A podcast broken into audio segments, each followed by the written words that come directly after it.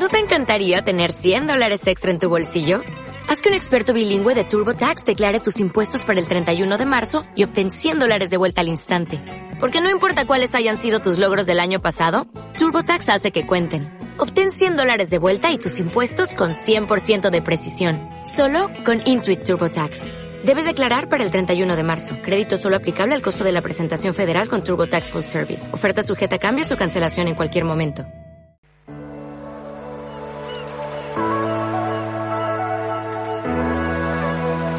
El aire de la radio te refresca en verano.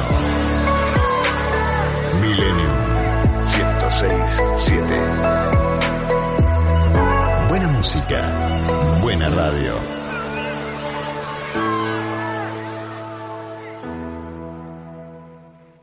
Este espacio es auspiciado por somos PAE, líder global de energía. Ofrecemos productos y servicios a la industria y estaciones de servicio. Estamos presentes en todas las cuencas productivas y llegamos con gas natural a todo el país y la región. Producimos petróleo, GLP, energía eléctrica y renovable. Operamos la red de estaciones de servicio más moderna y con la mejor atención al cliente. Invertimos, innovamos, crecemos. Somos PAE, energía para la industria. Auspicia este segmento. UCES la excelencia, un compromiso.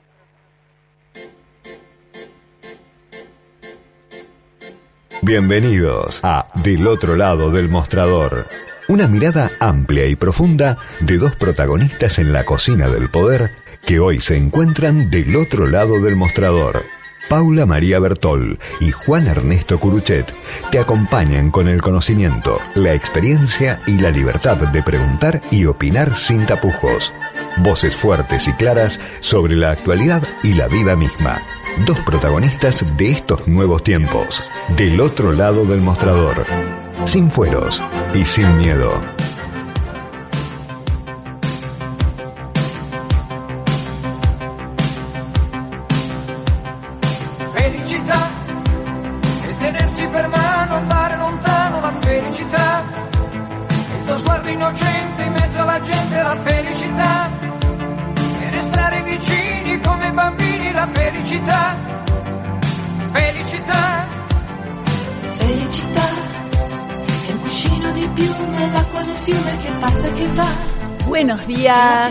Otro domingo más aquí en Del otro lado del mostrador FM Millennium.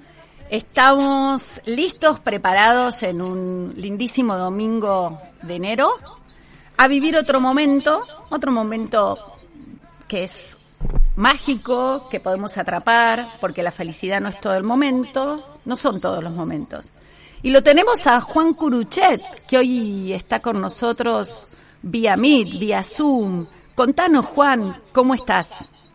¿Qué tal, Paula? ¿Cómo estás? Eh, sí, no es otro domingo más, arrancamos la, la, temporada 2023, ¿no? Si bien, bueno, fue ya el primero de, de, enero del domingo pasado, pero bueno, era, era otra situación, uno graba los programas, quedan eh, poca presencia en vivo. En cambio, hoy estamos en vivo, en directo, con una particularidad, le contamos a los oyentes, yo llegué tarde de Córdoba anoche, con lo cual yo estoy vía computadora, pero Paula está ahí en el, en el piso, como está nuestro productor Esteban Cavalieri. Así que bueno, espero que los oyentes hayan tenido una, unas lindas fiestas y que dentro de las complejidades este, Argentina tenga un buen 2023 o por lo menos, por lo menos, un 2023 que nos ayude a encaminarnos y a ver la luz al final del túnel, ¿no? A lo largo del año.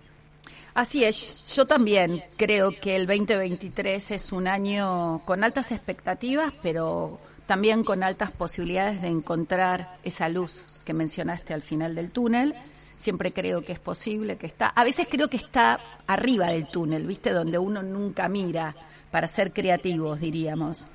Es difícil eh, en este momento de la Argentina ver esa luz, ¿no? Sobre todo cuando hay un presidente que está siendo tan crítico contra la justicia argentina, específicamente contra la Corte Suprema, y cuando tenemos un ministro de Economía que da una entrevista de, no sé, cientos de preguntas y no le preguntan nada, le mandamos un besito a Fontevecchia, eh, que no le hace ni una sola pregunta al ministro de Economía sobre lo que piensa eh, sobre el juicio a la Corte que el Poder Ejecutivo está planteando. Sí, es un tema, un tema ridículo, por donde querramos verlo, ¿no? Porque el gobierno no tiene los votos para destituir la Corte, con lo cual es toda una bravuconada. Es un cambio de eje, es instalar un tema que, que nos importa mucho a los abogados y a la gente que, que, tiene una, una, determinada visión de cómo tiene que organizarse el país en forma republicana, pero que está muy lejos del día a día, ¿no? Porque a todo esto la inflación no merma. Se está hablando de que diciembre incluso el índice puede ser superior al de noviembre. Este, bueno, es, va a ser un año difícil y la agenda del gobierno no parece ser ninguno de los problemas la calle. Ni la inflación, ni la inseguridad, ni la falta de empleo, ni la falta de inversión.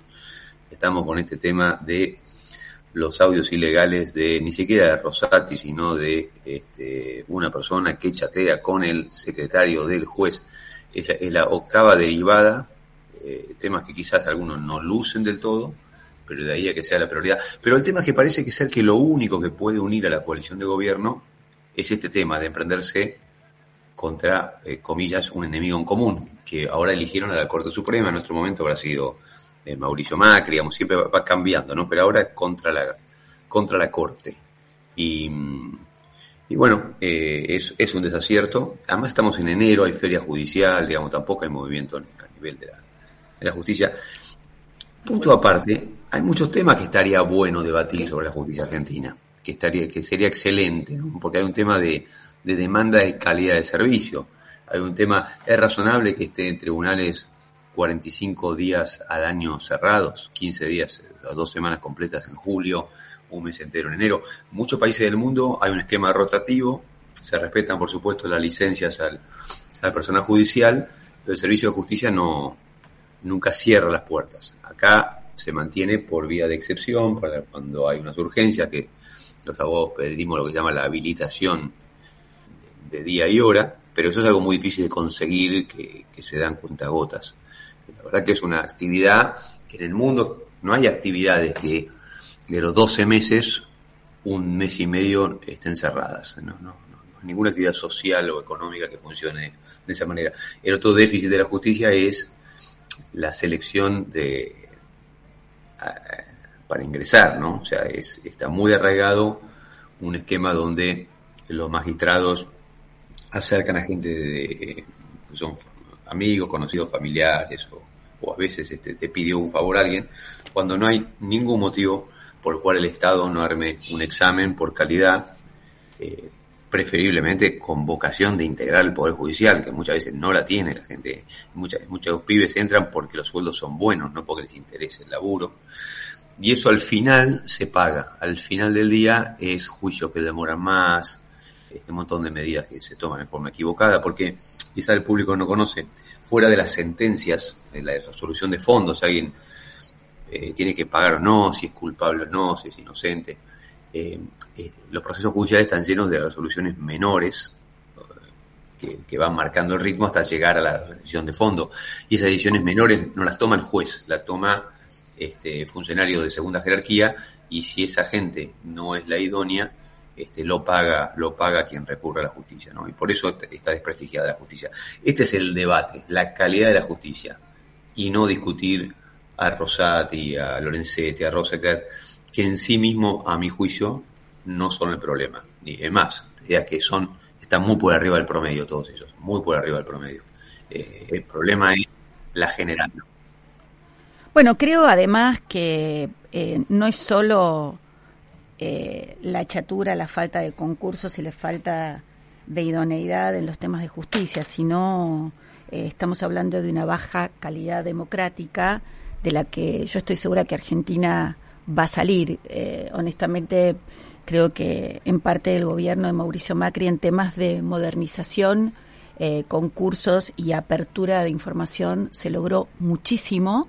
Yo siempre cuento que radicales y peronistas durante años debatieron el tema de la ley de acceso a la información pública y nunca quisieron sancionar esa ley, ¿no? Esa ley por la cual eh, los poderes del Estado tienen una dirección eh, con la obligación de darle a los ciudadanos toda la información, ya sea de sueldos, de cantidad de empleados, eh, de las normas que se producen, de lo que compran, de lo que venden, y el gobierno que se animó a hacerlo y a ponerlo en funcionamiento, eligiendo eh, por eh, audiencia pública a quienes ocuparon esos lugares, fue el gobierno del presidente Macri.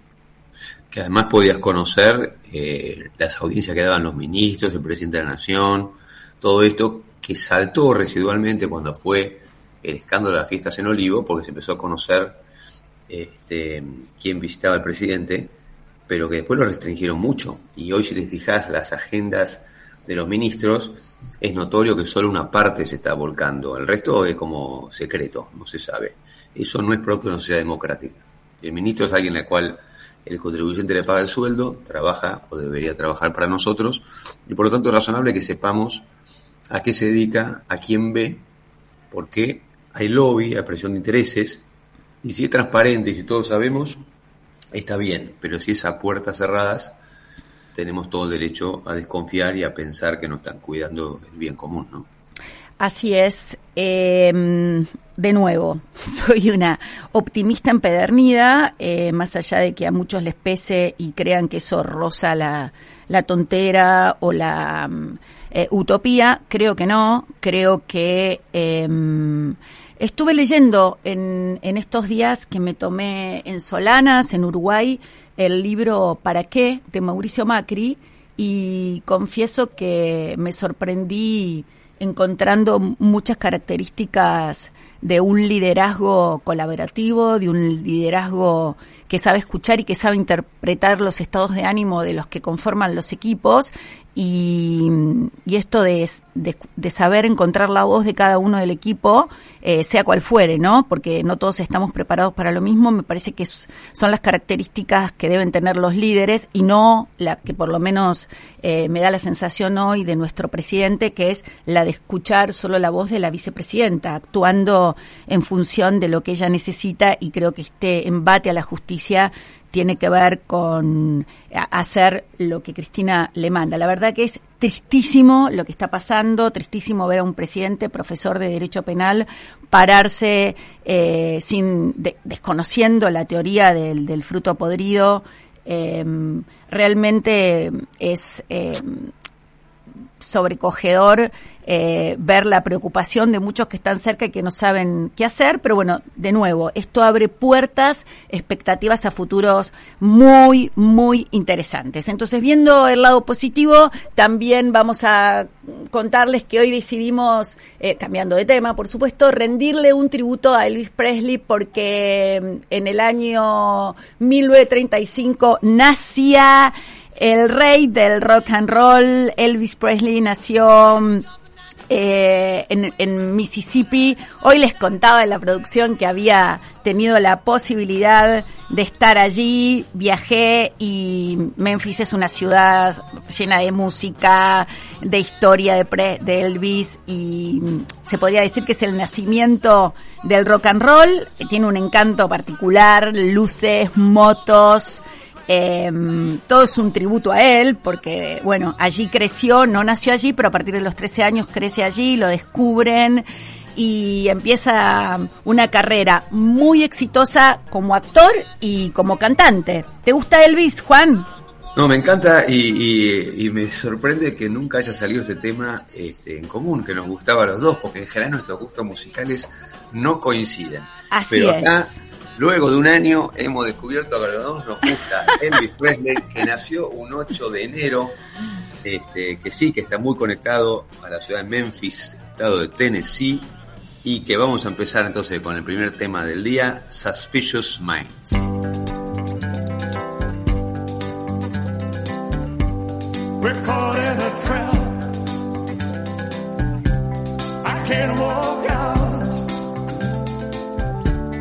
Because I love you too much, baby.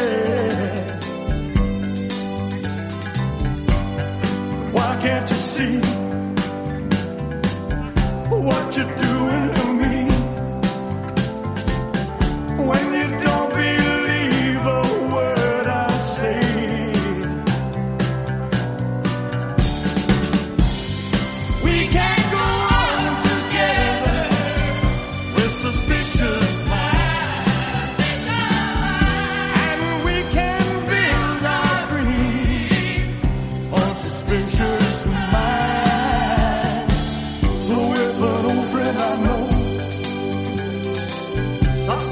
say hello? Would I still see suspicion?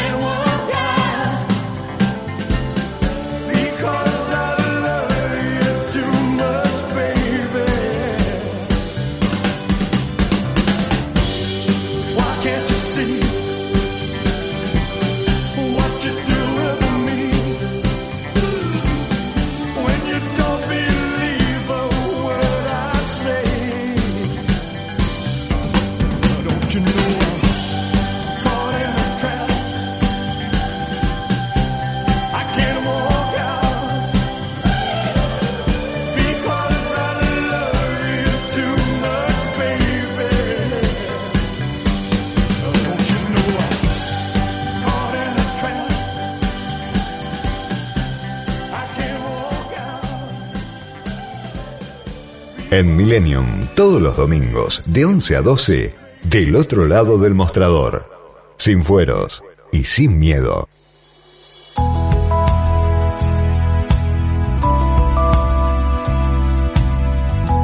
Bueno, y acabamos de escuchar de Memf, de Elvis Presley, Mentes Sospechosas, que como dijimos estamos hoy eh, conmemorando el aniversario de su nacimiento. Y acá en el piso estamos ya con nuestro invitado Alejandro Nató. Alejandro es abogado, mediador, especialista en, en gestión de conflictos. Yo quiero decirles que podría leer por 20 minutos su currículum, pero quiero decir eh, especialmente que para mí es, junto a Francisco Díez y Gachi Tapia, uno de los, si no el mejor, eh, de los mediadores del país. Eh, ha hecho trabajos enormes, ha viajado, ha estado en el centro Carter en Bolivia muchos años, allí también lo he visitado, exitosa su labor, su tarea, y lo tenemos aquí. Hola Alejandro, te saludamos junto a Juan Curuchet. Hola Juan, hola Paula, un gustazo de estar aquí con ustedes compartiendo la mañana. Bueno, contanos principalmente porque muchos se preguntan eh, qué es un mediador, para qué sirve un mediador. Sí, qué lindo que me lo preguntes vos, porque vos tenés una experiencia enorme en esto. Y hablemos juntos que es un mediador. Yo, yo parto de decir que, que es una persona que está predispuesta a contribuir cuando hay algún conflicto, haciendo fluir la comunicación entre las partes que tienen un conflicto y colaborando para que lleguen a algún tipo de entendimiento, algún tipo de, de cambio de relación, de otra historia, de la que llevaron al momento que, que llegaron a la mediación a, a una nueva historia, a construir una nueva historia después, cuando salen de ahí. Pero en definitiva, ver si, si se pueden abuenar, ¿no? Si pueden buscar alguna salida al atolladero que significa un conflicto. Muchos dicen que un conflicto no es ni bueno ni malo. Yo no conozco a nadie que diga qué lindo tengo un conflicto. El conflicto tiene una carga negativa para las personas, muy fuerte. Y saber tramitarlo, tener un lugar donde hacerlo, tener una persona que esté preparada, capacitada para poder colaborar con eso es fundamental. Nosotros, en lo que va de nuestro mundo democrático, llevamos, llevamos muchos conflictos mal tramitados, eh, no procesados, no atendidos a tiempo. Y, y, verdaderamente esto nos habla también de, de cómo ha permeado, más allá de las relaciones interpersonales, la cosa pública, el mundo del conflicto y el trámite del conflicto. El conflicto y la política van de la mano. No hay, no hay política sin conflicto. Debería haber política con consensos, pero es una cultura también el posicionamiento dentro de la política y, y ese posicionamiento muchas veces se hace en clave de conflicto para, para ganar espacio, para poder tener mayor tipo de cuotas de poder. Y, y esto generalmente, por una falta de, de, de saber cómo procesar, no ya la instancia de diálogo, sino cómo atender a tiempo el conflicto, a veces el conflicto llega a mayores. Ok, pero, después- pero te quiero parar acá, Ale. Primero Dale. porque le quiero decir a nuestros oyentes que manden mensajes o preguntas o audios al 11 2187 1 1067, siempre decimos 11 2187 1067. Este es el teléfono de la radio y nos gustaría que si tienen alguna pregunta para hacerte la hagan porque es como atípico, ¿no? Em, preguntarle eh, o o presentar a un mediador porque todavía creo que es una profesión que no está lo suficientemente eh, popularizada, comunicada, conocida. Em, y quería pararte ahí porque yo te quiero hacer una pregunta previa a llegar al conflicto y la política y la importancia de la mediación. ¿Quiénes pueden ser mediadores? Sí, hay perfiles para poder ser mediador. Yo, siempre cuento una anécdota. Una vez íbamos a hacer un curso de mediación y una, una colega que era defensora del pueblo de, de Neuquén me preguntó qué perfil deberían tener quienes quieran ser mediadores. Entonces yo le dije, mira, deberían ser personas que, que no sean autoritarias, que tengan proactividad en sus relaciones, que puedan llegar a lograr empatía con los demás, que le importe la, la alteridad, que le importe el otro, la otra persona, y, y que al mismo tiempo pueda llegar a hacer fluir la comunicación, que, que sea un hábil comunicador. Y me dice, si encuentro un asiento en Neuquén, yo me caso. Entonces, ¿quiénes pueden ser mediadores? Y bueno, aquellos que se capacitan, que tienen algún tipo de, de voluntad de poder contribuir con los conflictos y al mismo tiempo que, que- con dos principios, ¿no? Que tengan un compromiso con los demás, que quieran dar lo mejor que tienen para que los demás lleguen a algún tipo de, de solución a, a sus diferencias. Y me parece que con eso alcanza. Así de simple, con eso alcanza. Eh, Alejandro, ¿qué tal? Eh, ahí Paula me, me marcaba, antes de empezar, eh, que vos tenés una como una especialización que es la mediación comunitaria. O sea, que es una dimensión así más, más de grupos, este, tanto subnacionales como, como, como temas sociales, en los barrios. ¿Por qué nos contás eso? Porque ese es un tema que en Argentina la conflictividad a nivel de comunidades este, y la intolerancia, ¿no? Eh, que, que se plantee, la forma en que se proyecta y vivimos todos esos temas, eh, hoy lastima mucho. Así que esa, esa dimensión me parece muy, muy interesante. ¿Qué se puede hacer para bajar los decibeles en la convivencia entre las comunidades para canalizar positivamente la- las tensiones, las aspiraciones, eh, si- sin llegar a, un conflicto abierto? ¿no? Sí, Juan, eh, eh, es interesante porque nosotros tres somos abogados y, a nosotros los abogados nos enseñaron que los conflictos en los barrios, que, los conflictos sociales son de menor cuantía. Y, y la verdad que, que está mal eso, no son de menor cuantía. Para las personas es muy importante cargar un conflicto, sobre todo en lo social, en la vida cotidiana, con los vecinos. Y, realmente mm, tener predispuesto un ámbito como para poder atender esos conflictos es fundamental. Eh, creo que, que es muy importante entender que ha cambiado mucho la sociedad.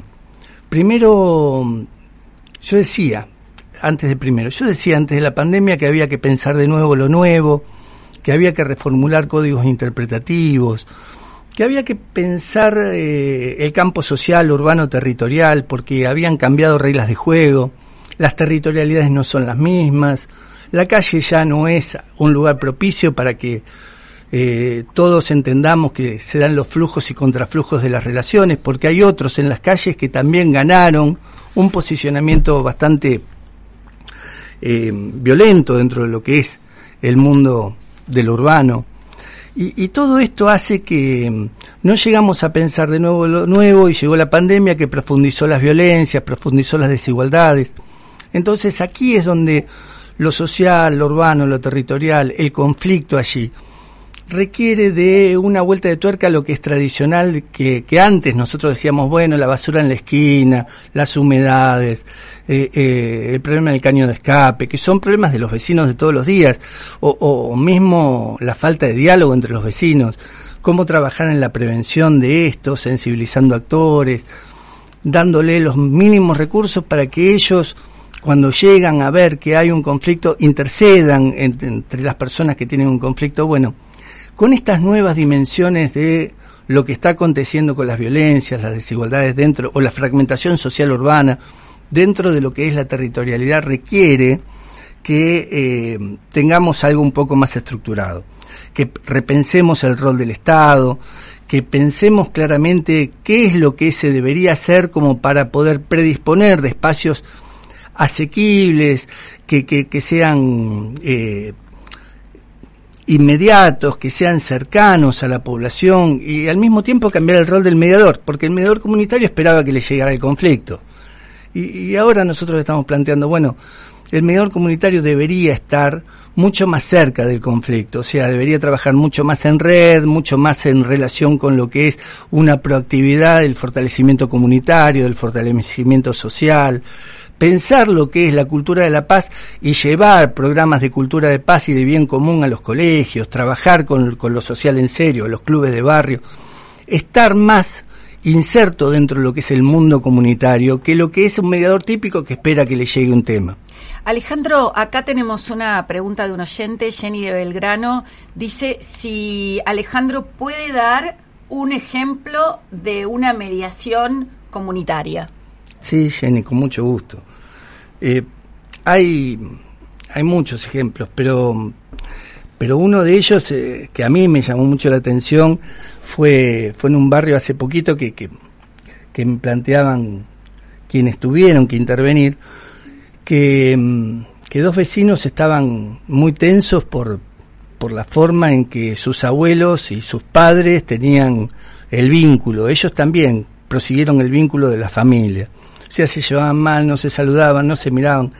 Y claro, y cualquier tipo de inconveniente generaba molestia al otro. Y, y esto fue un hecho de, de una fiesta, una fiesta que mal predispuso casualmente a los vecinos que, que, que tenían este acervo cultural, familiar, que, traían de antes. Bueno, y entonces lo primero que hubo es un escándalo a partir de la fiesta que hubo en la casa de al lado. Fueron, tocaron timbre, pusieron música más fuerte todavía del otro lado, como para poder hacer eh, peso y contrapeso de, de los ruidos, porque ya no era música de un lado y del otro, sino eran ruidos que sonaban de los dos lados. Llamaron a la policía. Antes que llegara la policía, cuando le fueron a tocar timbre, una le tiró un balde de agua al otro. Eh, realmente, y, en un barrio cercano de, tu barrio, vos sos de Belgrano, eso, eso pasó en colegiales. Y bueno, y, y la verdad es que mmm, cuando llega la policía, el policía quería hacer una especie de mediación y no tiene los recursos del policía para hacer mediación. Hay todo un, pro, un programa que se lleva adelante en diferentes lugares de América Latina, que cómo hacer mejor policía y se le enseña instrumentos de mediación a la policía, ¿no? Se le, da recursos para poder hacer algo, herramientas para poder hacer algo cuando estás ahí, en el estar allí, el intervenir inmediatamente. Pero no tiene todos los recursos para la mediación. Entonces, el policía le dijo, miren, hay un centro de mediación, y, y, y, vayan al centro de mediación para poder atender esto. ¿Por qué no? no? Si quieren yo les saco turno, le dijo el policía, wow. como para que vayan. Sí. O sea, un policía que estaba de algún modo sensibilizado, que estaba interconectado, y, y, un centro de mediación que también, y esto habla bien del centro de mediación, que se tomaron el trabajo de ir a la comisaría para presentarse, decir, miren, nosotros hacemos esto, esto y esto. El comisario que, le, que habló a su, a su personal, a sus agentes, y le dijo, miren, hay un centro de mediación cuando hay este tipo de conflictos, ustedes hagan algo, pero mándenlo a ese lugar, derívenlo a ese lugar. Bueno, llegó al centro de mediación y todo esto me lo cuenta el mediador. Uh -huh. eh, hicieron una comediación, un mediador y una mediadora, y, y, la verdad que cuando llegaron los vecinos no se miraban, no, estaban mal, eh, uno le aguó la fiesta al otro, porque en definitiva todo había pasado ahí, la fiesta se había mal predispuesto, y, y, y los dos cargaron con eso, porque no es uno solo que se llevó el problema, o sea, el que hizo la fiesta no es que no pudo hacer la fiesta, o, o que se le cortó la fiesta por el escándalo vecinal, sino que también el otro vecino se fue con una angustia terrible.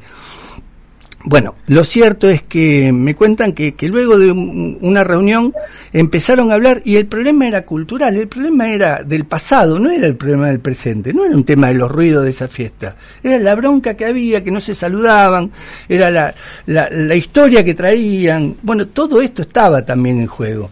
Entonces, a veces cuando se empieza a tocar lo interrelacional, cuando se empieza a ver cuáles son las verdaderas causas que dan vida al conflicto, cuando se trabajan esas verdaderas causas, que es como la raíz de un árbol, ¿no? Todos cuando, si yo te digo, Paula, dibujame un árbol, me vas a dibujar un árbol cuando lo hacías a los seis años, como cuando lo hacías a los seis años. Me haces un arbolito con la tierra, pero no dibujas la raíz. Los conflictos tienen raíz y vos sabés que un árbol tiene raíz. Bueno, las personas también saben que todos los conflictos tienen una causa que da origen a ese conflicto y que es la raíz del conflicto. Y en la mediación se trabaja la raíz del conflicto, no solo se trabaja qué es lo que pasó, andate con un acuerdo y andate a tu casa. En mediación comunitaria, si algo acontece es que se va al fondo, se va al hueso. ¿Qué es lo que pasaba? ¿Por qué pasaba lo que pasaba y qué podemos hacer con eso?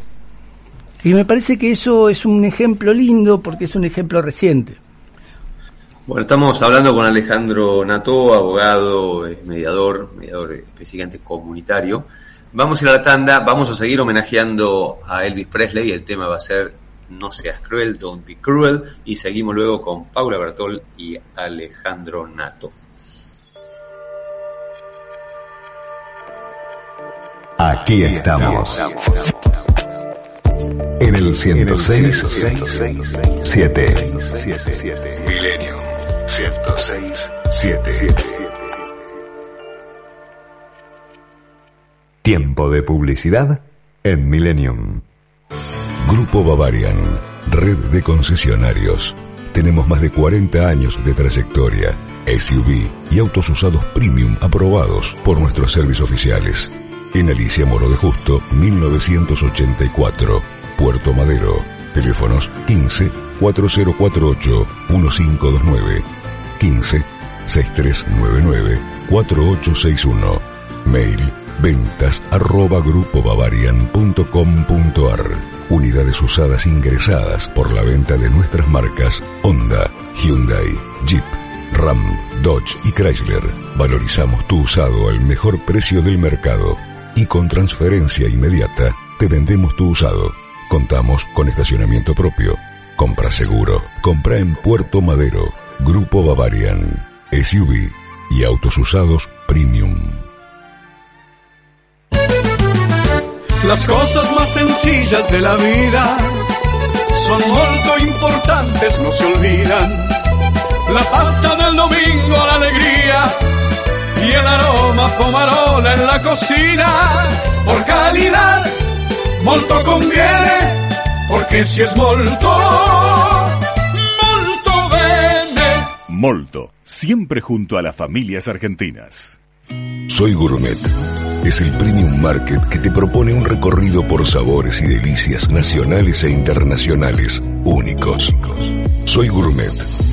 Embutidos y quesos artesanales, aceitunas de diseño, conservas patagónicas, mermeladas de pétalos, chocolatería de autor, platos y postres gourmet, pastas italianas, una selecta carta de vinos y un catálogo de aceites de oliva multipremiados que te va a sorprender. Ya estás a un clic de algo rico. www.soygourmet.com.ar Fin de espacio publicitario. Es mucho más lo que nos une que lo que nos separa. Millennium. Buena gente. Buena radio.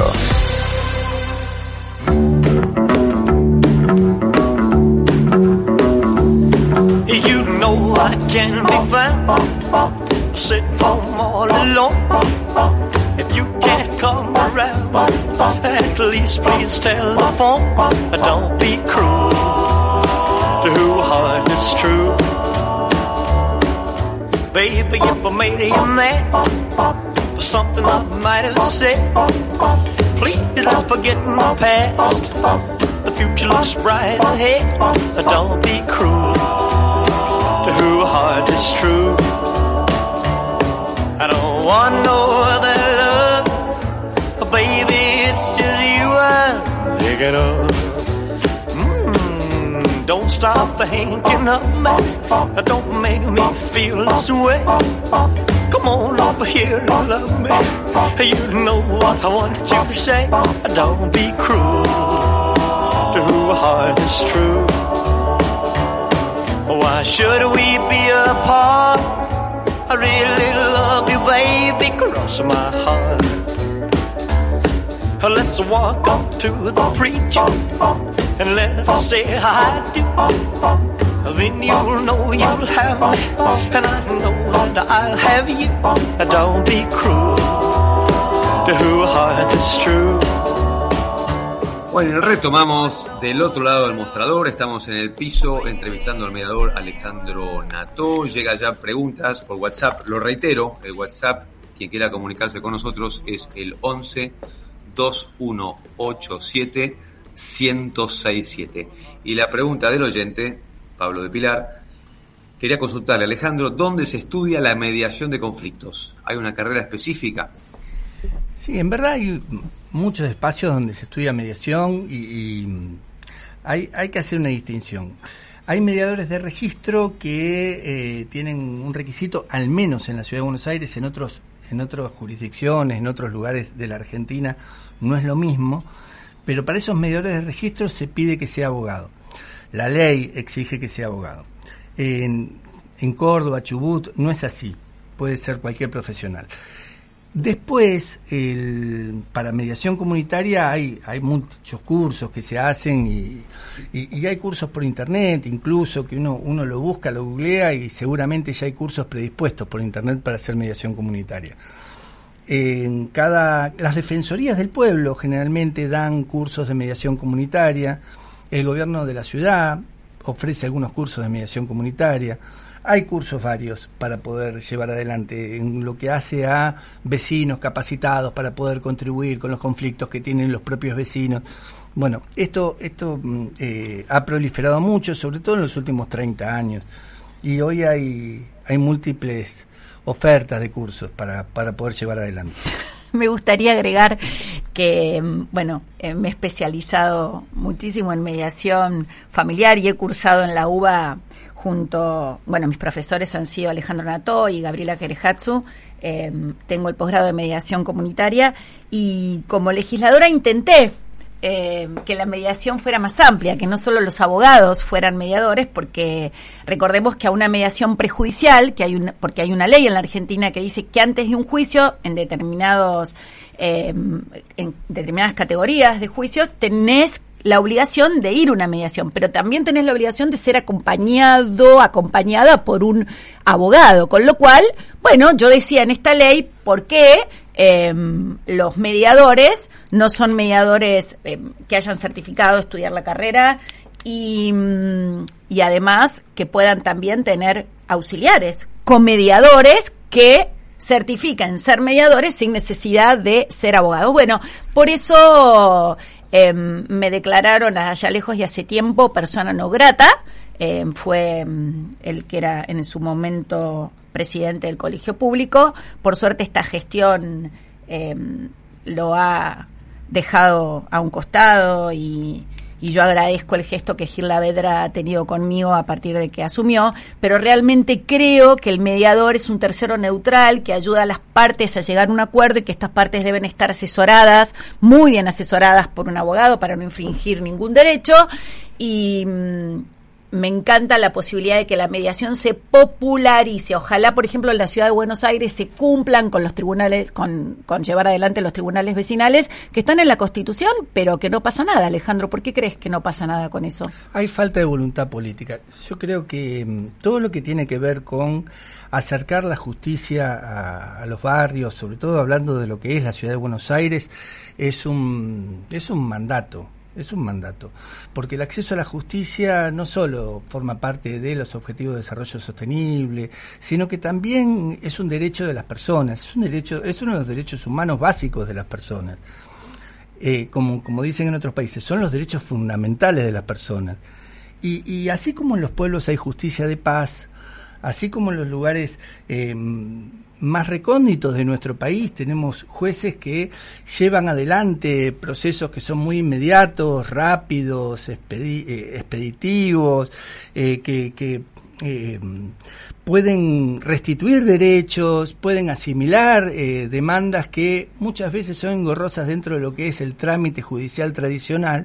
Bueno, la ciudad de Buenos Aires requiere de forma inmediata que, se pongan en marcha estos tribunales que vos haces referencia. De hecho, cuando decís qué es lo que pasa, y, yo digo es falta de voluntad política, es que em, se concibe todavía como un lugar para posicionamiento de personas. Entonces, si vos pones tres, yo pongo cuatro, esto que parece que, que es una cuestión de, de liviandad política sigue siendo de peso específico dentro de lo que es la práctica política. No se ponen de acuerdo para poder llevar adelante determinado tipo de instituciones que son necesarias. Mira, yo formo parte de la Defensoría del Pueblo de la Nación hace 12 años que no se elige defensor del pueblo de la Nación.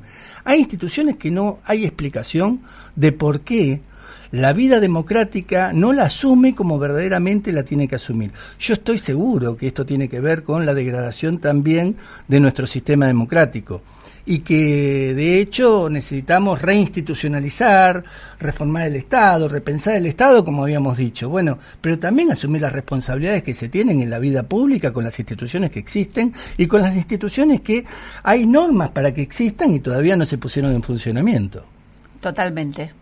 Alejandro, te quiero llevar a, tu, otra dimensión de tu amplia experiencia, que es la internacional. Eh, vos has trabajado en Bolivia, como anunció Paula al inicio. Eh, Bolivia hoy se define como Estado plurinacional, ¿no? Es, es, es una comunidad muy diversa en, etnias y, culturas. Entonces, y, y, que siempre me impresionó que cada tanto en el altiplano, tanto en Bolivia como en Perú, eh, hay conflictos que escalan tremendamente y llegas a, incluso hasta, linchamiento, ¿no? Han linchado alcaldes en, en ambos países, este, en algunos contextos, eh, cosa que en general no pasa en, en otros países de América Latina, eh, con, esa característica, ¿no? Después tenés esos fenómenos de violencia este, o política o, o vinculada al narcotráfico. Pero, ¿qué, ¿qué, es lo que viviste en Bolivia? ¿Qué, te, qué aprendiste? ¿Qué aportaste? ¿Qué, qué experiencias de allá sirven para conflictos que podemos tener acá con algún grado de similitud, por ejemplo en la Patagonia. Sí, Bolivia es un laboratorio de conflictos, o sea, desde, desde siempre. Bolivia es un laboratorio de conflictos, porque uno piensa que, que mm, hay características especiales dentro de lo que puede llegar a ser el ser boliviano y eso no tiene nada que ver. Esto tiene que ver con cómo se administra el poder en Bolivia. Y, y el poder se administra de modo eh, categórico, rotundo, eh, el, que, el que gana gobierna. A mí me pasó de, hablar sobre, sobre políticas de consenso con, con Evo Morales y Evo me dijo un día, mira, vos me pedís diálogo y yo llevo 500 años de sojuzgamiento y ahora es momento de gobernar, no de dialogar. Y entonces es cultural esto de ahora gobierno yo. Y ahora gobierno yo es que en clave de conflicto. Esto lo primero que quiero poner como, como, como tema, porque uno dice, no, pero el boliviano es de tal forma, de tal otra, de tal otra. No, no, no es una caracterología, no es una tipología de las personalidades, ni mucho menos. Esto tiene que ver con la lógica de la administración del poder. A mí me tocó trabajar con dos ejes de, de, la vida conflictiva boliviana. Yo fui como representante del Centro Carter y, y el Centro Carter fue a colaborar con, la situación de, la construcción de paz dentro de lo que era un país en tensión, en tensión política, en tensión por diferencias sociales, por diferencias étnicas. Y, esas diferencias, y, diferencias de clase muy fuerte también. Y esas diferencias se manifestaban en el escenario público de un modo violento. O sea, eh, se veían movilizaciones con dinamita, muertos en el escenario público.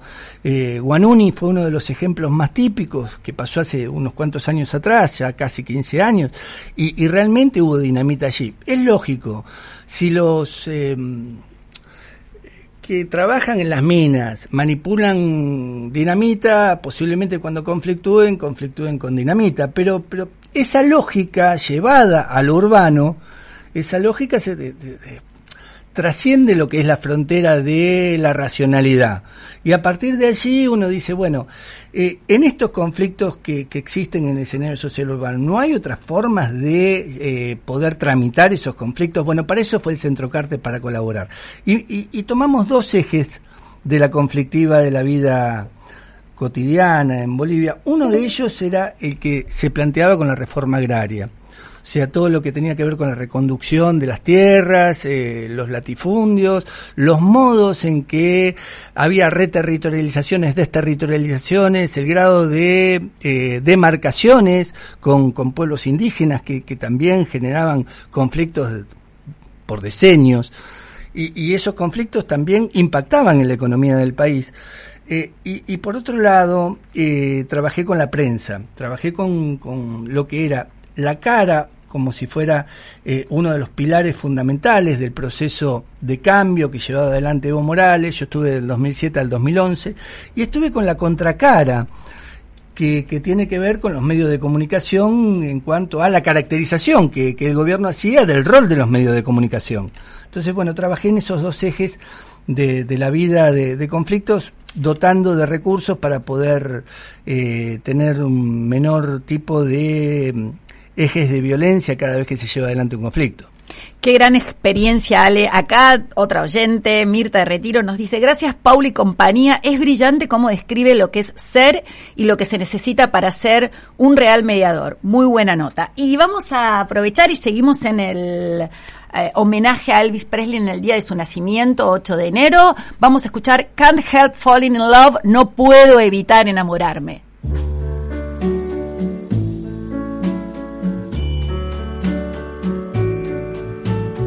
Wise men say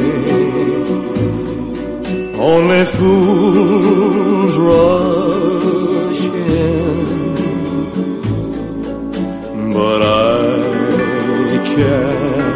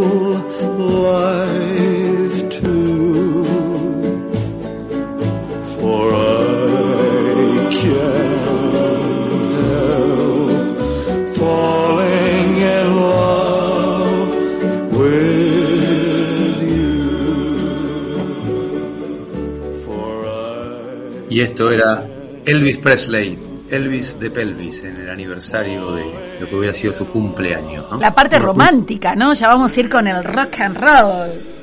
Para mí este es uno de los mejores temas eh, que acabamos de escuchar de, de Elvis. Yo lo escuché también con eh, UB40 lo grabó en una versión más este con onda rega estaba buenísima. Acá Esteban nos hace con los dedos para arriba, como que sí, también está enganchado con el homenaje a Elvis, No ¿eh? es Los común que coincidamos los tres, ¿eh? Ah.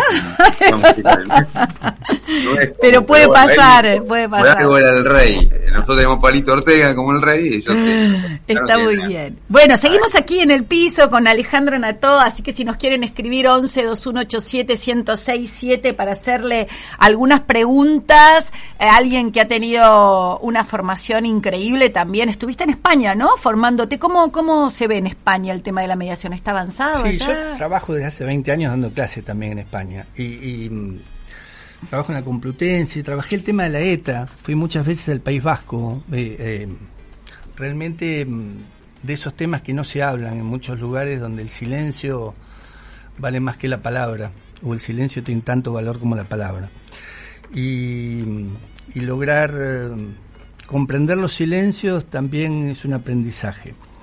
Em, a ver, hay diferentes mundos en España. Según donde vayas hay necesidades puntuales de, conflictividad. Yo estuve em, en un conflicto de la, de- de la toma de uno de los sectores más importantes de la Universidad Complutense por parte de los estudiantes trabajando ese conflicto.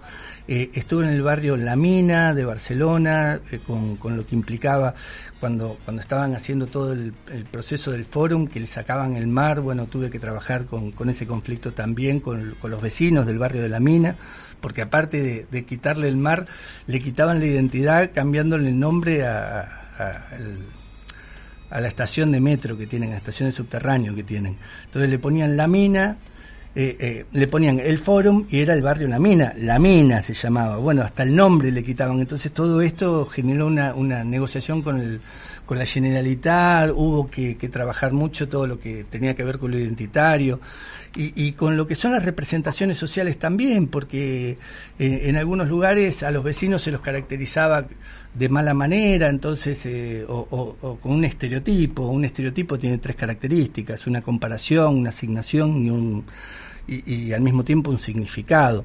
Entonces, eh, ese tipo de significado que se le ponía esa carga estaba también acompañada por los medios de comunicación. Decían que ahí vivían ladrones, gitanos y gitanos maltratados, no, no, no gitanos como si fuera terrible, sino maltratados de modo peyorativo, lo decían, no de modo descriptivo. No es que ahí vive un romaní, no, no, de modo peyorativo. Y todo esto era el camino a la discriminación, no hay duda. Entonces hubo que tramitar la discriminación entre los vecinos. Eh, realmente eh, tuve mucho aprendizaje en España, trabajé mucho en Centroamérica también, trabajo en Chile, en Uruguay. Ale, que, mm, bueno, acabas de hacer una radiografía de un conflicto social y tiene importancia, ¿no? A la hora de participar en una mediación internacional que sea un mediador eh, de otra nacionalidad. Sí, vos, vos sabés mucho de esto porque aparte vos fuiste embajadora argentina ante la OEA y sabés de qué estamos hablando cuando hablamos de eh, qué lugar tiene eh, en los conflictos un mediador internacional y qué lugar tiene en los conflictos un mediador internacional. Eh, no es menor el rol que tuviste de, responsabilidad pública vos como para comprender de qué estamos hablando cuando hablamos de esto.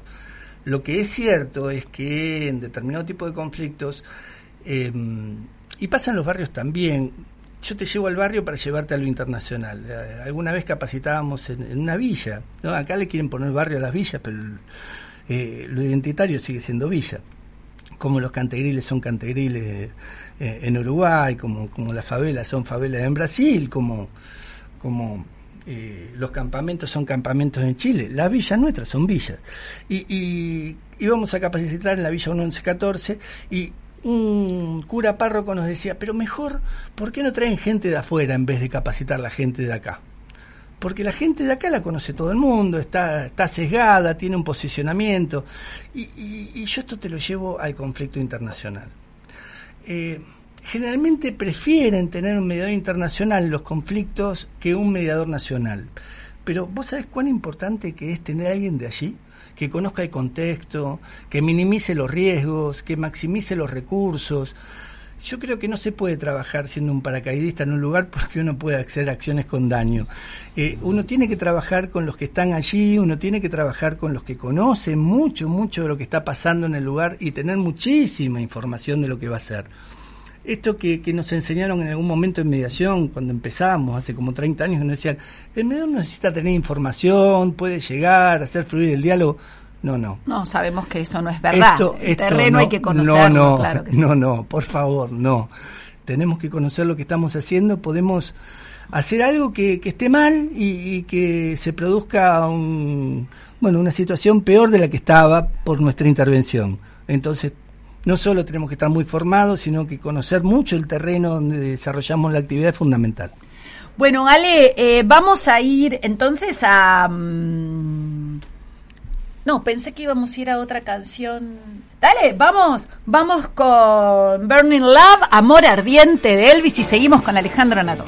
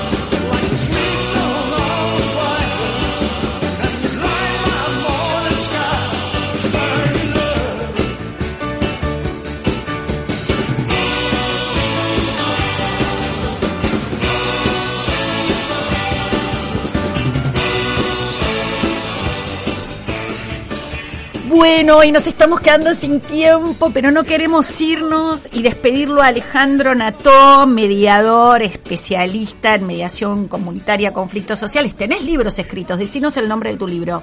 O más de Sí, uno. tengo muchos. No, dale, dale, decinos No, el que nos sí. A ver, recomendás. uno de mediación comunitaria que vende la editorial Astrea, hay uno de, de mediación comunitaria que, que hemos hecho hace tiempo atrás, que es de la editorial Universidad, hay eh, un libro que va a salir este mes eh, de UDEVA, de los conflictos sociales, urbanos y territoriales. Uy, me gusta, me gusta mucho leerlo y, y tiene un libro que a mí me encanta, es uno de mis más consultados, que lo hizo con, junto con Gabriela Kerehatsu, así que yo lo recomiendo. Quiero ir cerrando y decirnos antes dónde poder encontrarte y llamar para el vecino que quiere una mediación comunitaria. Bueno, en principio las mediaciones comunitarias las hace la Defensoría del Pueblo de la Ciudad.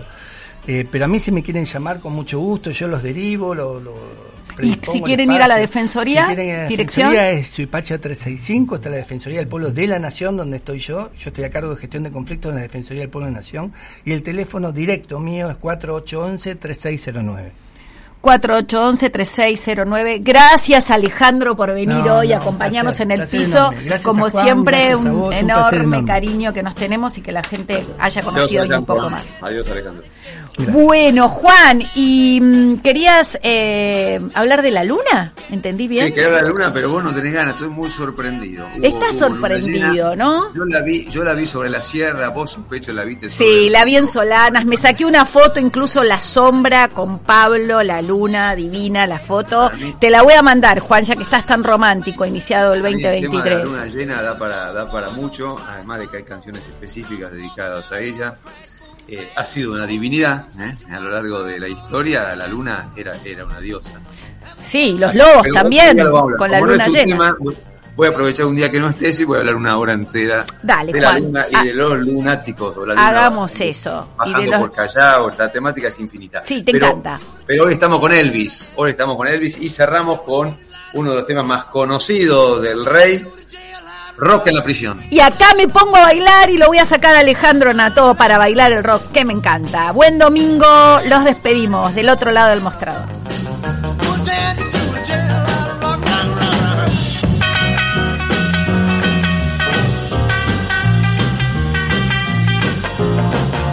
Hasta aquí fue Del otro lado del mostrador.